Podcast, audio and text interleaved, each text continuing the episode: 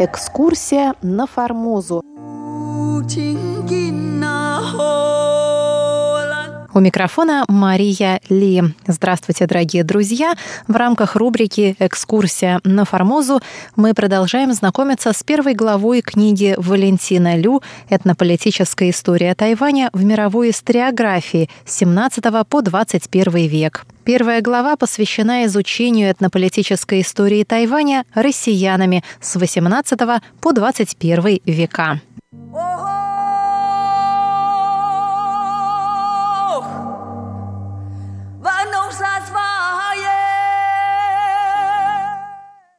На прошлой неделе мы остановились на том, что вторым россиянином, который посетил туземцев Тайваня в научных целях и показал себя серьезным этнографом, стал врач и энтомолог Арнольд Карлович Мольтрехт.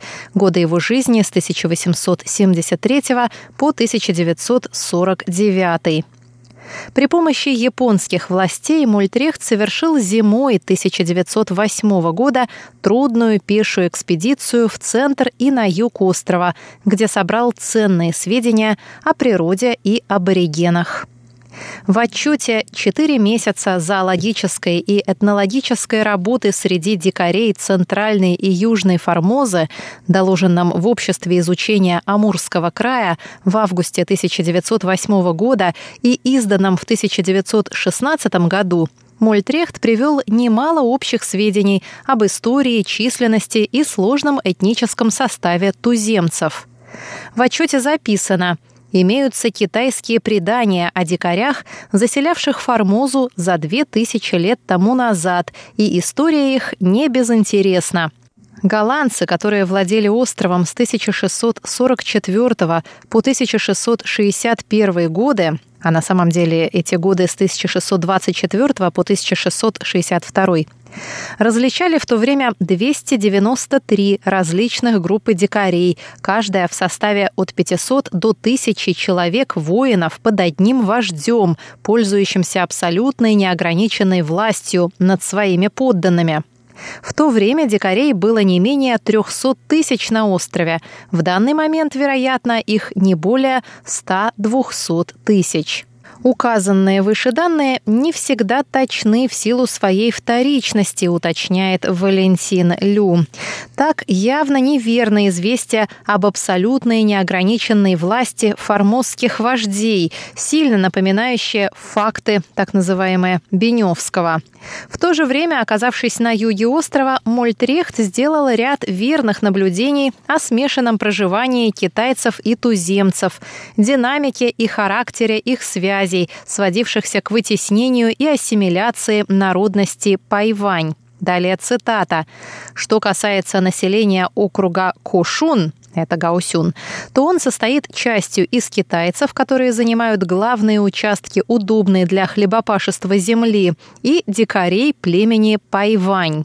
Часть племени Пайвань более или менее цивилизована китайцами. Они занимаются успешно огородничеством, справляют вместе с китайцами крупные праздники и приняли много китайских обычаев. Племя Пайван в южном округе Кошун и в особенности племя Пэйпо это пинпу, то есть равнинные аборигены, которые раньше владели всей плодородной западной равниной Формозы, явно обнаруживают в своей одежде и своих обычаях китайское влияние – Благодаря потере оригинальных и характерных своих свойств они лишились своего могущества и оттеснены китайцами в недоступные горы Центральной Формозы. В феврале месяце я был свидетелем празднования среди Пайван китайского Нового года с китайским фейерверком одновременно с китайцами. Конец цитаты.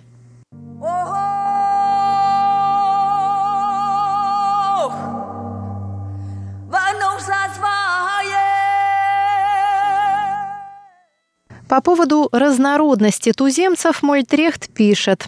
Горный центр округа Нанто, это Наньтоу, обитаем племенами Цоу и Вонум, это Цоу и Бунун. К югу от Цоу расположены дикари группы Цализен, мало отличающиеся от Цоу, хотя и есть ясное различие в языках. Всего можно различить восемь главных племен на Формозе, частью принадлежащих к малайцам, частью к индонезийским племенам. Обитающие на восточном побережье Ами более дики и еще занимаются всюду распространенным прежде спортом охоты за человеческими черепами. Особая группа дикарей населяет противоположный юго-восточному берегу Формозы остров Кошото, который в ясную погоду виден с берега в бинокль. На самом деле Мольрехт перепутал здесь зеленый остров Хушаудао и остров Орхидей Бутель-Тобаго, находящиеся, соответственно, в 33 и 80 километрах к востоку от юго-восточного Тайваня. Это сноска Валентина Лю. Мольтрехт продолжает. Несколько лет тому назад японское правительство послало на этот остров экспедицию, из которой вернулись лишь немногие участники. Остальные, как мне передавали, были убиты дикарями.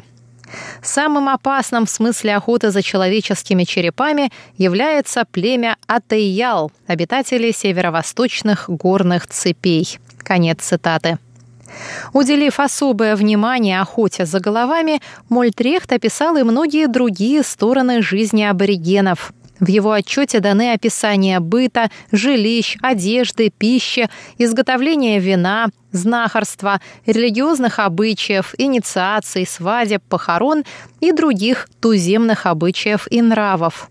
Про брачные обычаи Мольтрехт сообщает, что, цитата, «все племена формозских дикарей придерживаются моногамии, многоженство строго наказуется». Конец цитаты. Тут же он упоминает о бытовавших у Пайвань и других туземцев обычаях сватовства, умыкания невесты и подселения жениха в дом родителей невесты, где он обязан отработать от двух до трех лет. Хотя Мольтрехт не фокусировал внимание на этнической политике колониальных властей, в его отчете видны характер и методы этой политики. Во-первых, эти власти, от генерал-губернатора до местных чинов и полиции в разных частях острова, оказывали автору всевозможное содействие в проведении экспедиции, высказывая прямую заинтересованность в научном изучении острова – во-вторых, в рамках своей цивилизаторской политики японские власти стремились искоренить наиболее экзотичные варварские обычаи аборигенов, вроде обычая охоты за головами. Как писал Мольтрехт, существуют поселки, где количество собранных человеческих черепов доходит до 500. Японская полиция стала преследовать этот спорт и казнить виновных. Конец цитаты. Наконец, Мольтрехт сообщает, что туземцы оказывали японцам сильное сопротивление, порой доходящее до крупных вооруженных бунтов, один из которых даже задержал начало его экспедиции. Далее цитата. Сами японцы имели в прошлую осень значительные потери на горе Сильвия, Сетсусан, это гора Сюэшань, на северо-востоке острова, где дикарями племени Атеял разрушено множество станций администрации и убито 280 полицейских. Приехав 10 декабря 1908 года в Фуджоу во время восстания дикарей на Формозе, я решил выждать в Китае более благоприятных для проникновения вглубь острова условий. Конец цитаты. Как видно из отчета, общие сведения о прошлом и часть сведений о настоящем туземцев почерпнуты автором из японских публикаций и от устных информантов на острове. Но и эти сведения были настоящим открытием для русскоязычной публики тех лет, а авторские репортажи с места событий, в том числе о встрече туземцев с генерал-губернатором Сакума в Наньтоу, личные наблюдения и выводы Мольтрехта придали его этнологической работе еще большую научную ценность.